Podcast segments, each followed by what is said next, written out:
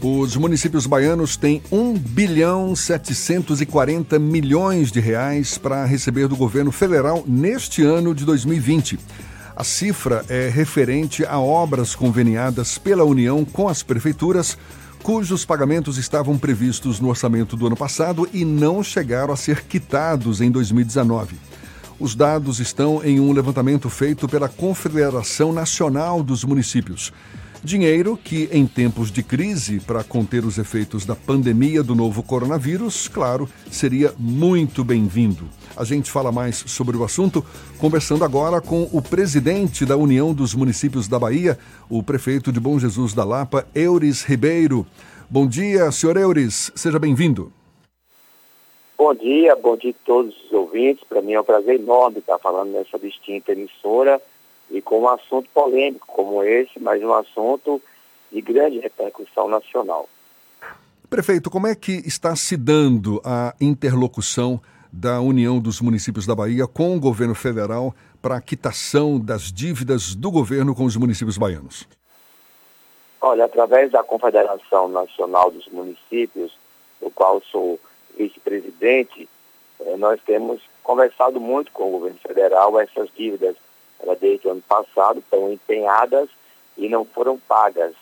E nós não tivemos nenhuma promessa de pagá-las ou de quitá-las no momento de crise.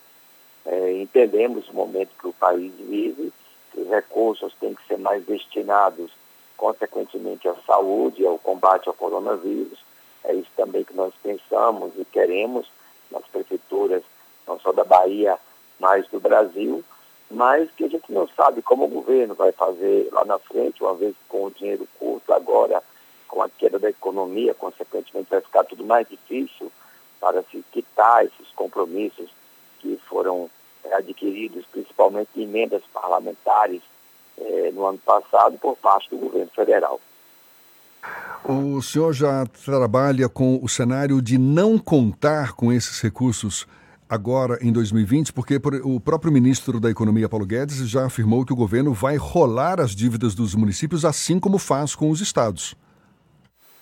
Com certeza, nós já contamos com isso, nós já é na nossa previsão, principalmente as obras de infraestruturas, elas serão é, consequentemente adiadas. Nós só estamos dialogando com o governo, porque parte dessas obras é para a saúde. Nós temos dessas obras que ainda não foram pagas custeios para a saúde, que vai ajudar no combate ao coronavírus.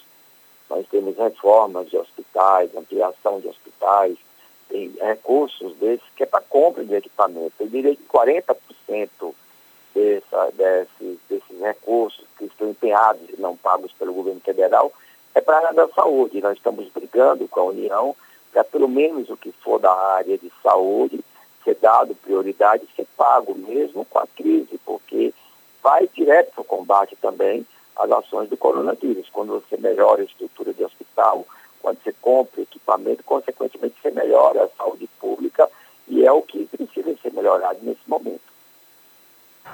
Prefeito, uma das consequências dessa crise do coronavírus tem um impacto econômico que vai interferir diretamente na arrecadação da União, dos estados, dos municípios e até nas próprias transferências constitucionais. Por exemplo, o Fundo de Participação dos Municípios vai sofrer um impacto, já que a arrecadação da União vai diminuir.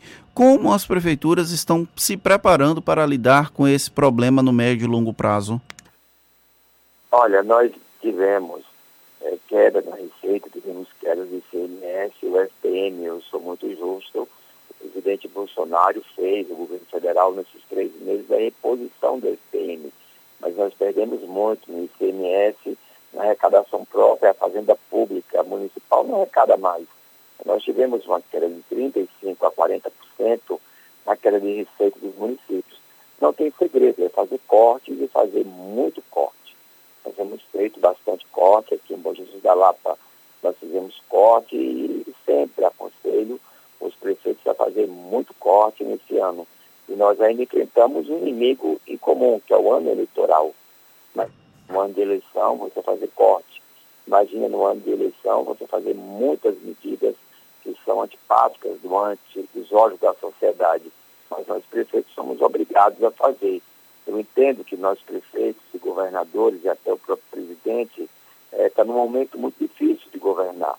Imagina você trocar um carro, o pneu do carro com o carro andando. É a nossa missão, trocar o pneu do carro com o carro andando. Essa tem sido a missão dos prefeitos, a missão dos governadores e até do próprio presidente da República. Ninguém criou essa crise, ninguém fabricou o coronavírus. Ela veio e veio para poder realmente é, a gente conviver com isso, ter muita sabedoria, ter muita coragem para poder enfrentar esse momento.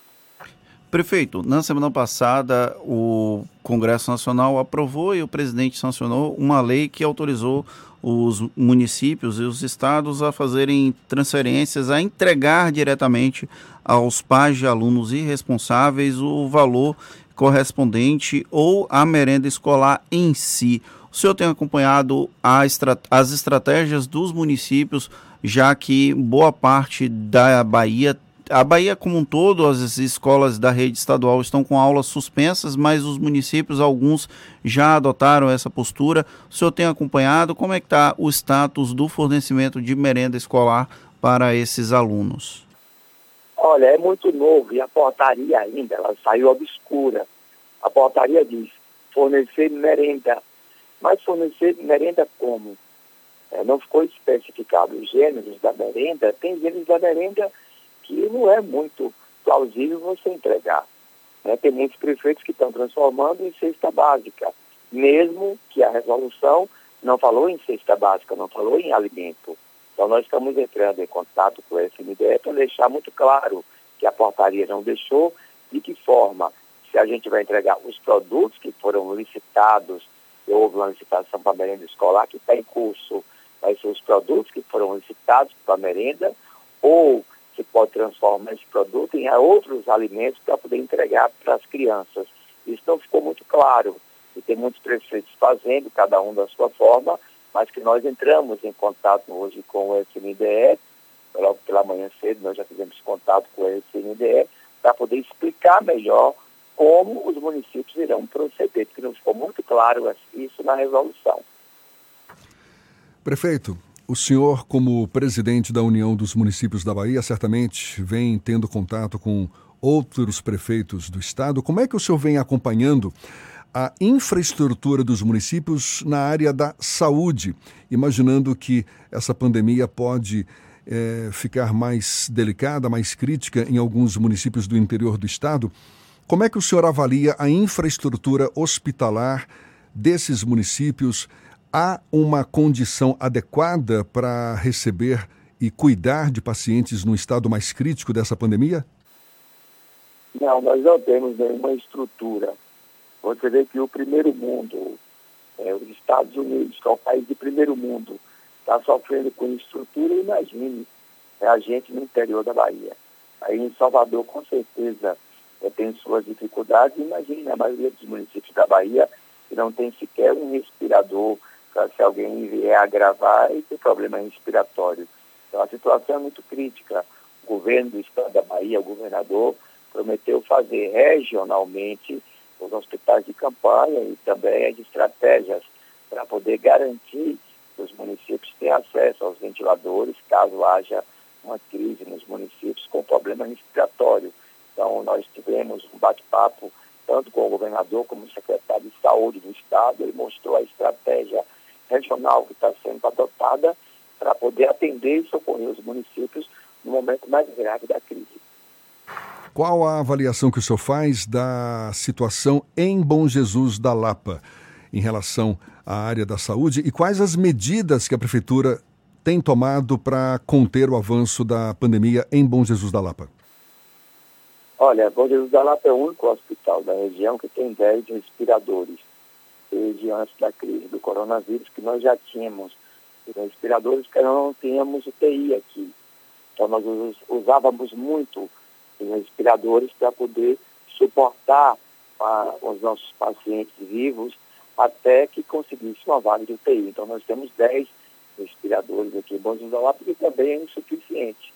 Aqui em Bom Jesus da Lapa não tem nenhum caso de coronavírus confirmado. Nós já testamos vários casos, mas todos deram negativos, nenhum deu positivo. E a gente está aqui fazendo o combate. O nosso maior problema aqui em Bom Jesus da Lapa e também no interior da Bahia, são os nossos entes queridos que foram para São Paulo, que foram para Brasília, que querem voltar, que são áreas de contaminação. Nós tivemos um caso da cidade vizinha de São do Ramalho, de uma senhora que veio de Brasília para cá, num transporte desse, consequentemente, quando chegou aqui, testou positivo em Serra do Ramalho.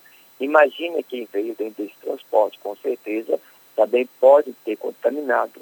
Então, nossos entes queridos, nossas pessoas que foram em busca de trabalho em São Paulo, em Brasília, no grande centro, todos estão querendo voltar. E ao voltar nesse momento, pode, no próprio caminho, se contaminarem e, consequentemente, contaminar a nossa região inteira.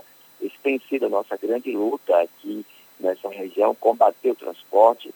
Governo federal e estadual eh, já cortou todas as linhas de transporte, todos os ônibus que faziam linha para essa região do interior, tanto de São Paulo, eh, os ônibus tradicionais como Gontijo, Novo Horizonte, eh, todos eh, deixaram de circular e nós estamos enfrentando o transporte clandestino.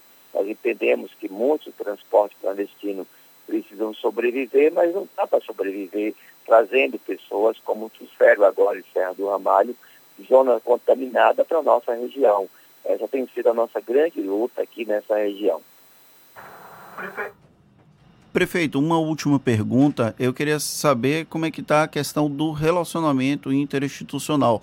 Os prefeitos têm conseguido algum tipo de interlocução com o Estado e com o governo federal ou essa, essa interlocução existe apenas com dos entes federativos?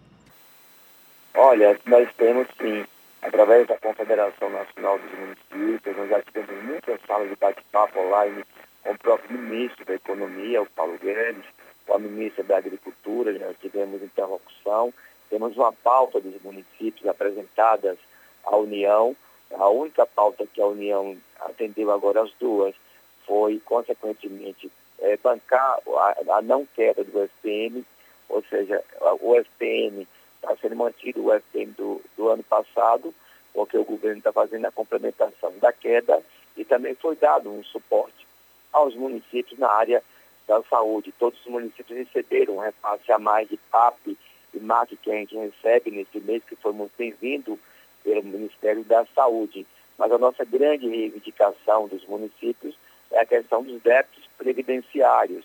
Com baixa queda de arrecadação, nós não conseguimos pagar parcelas muito altas da Previdência, das dívidas que historicamente os municípios têm com a Previdência.